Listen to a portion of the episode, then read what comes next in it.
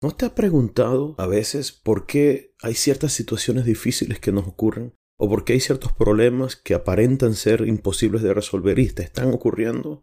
¿Por qué Dios permite esas cosas? Hoy te quiero compartir lo que he aprendido reflexionando y hablando con Dios. Por favor, ven, hazle clic al próximo episodio y escucha lo que Dios tiene para ti. Llegó la hora de una taza de fe.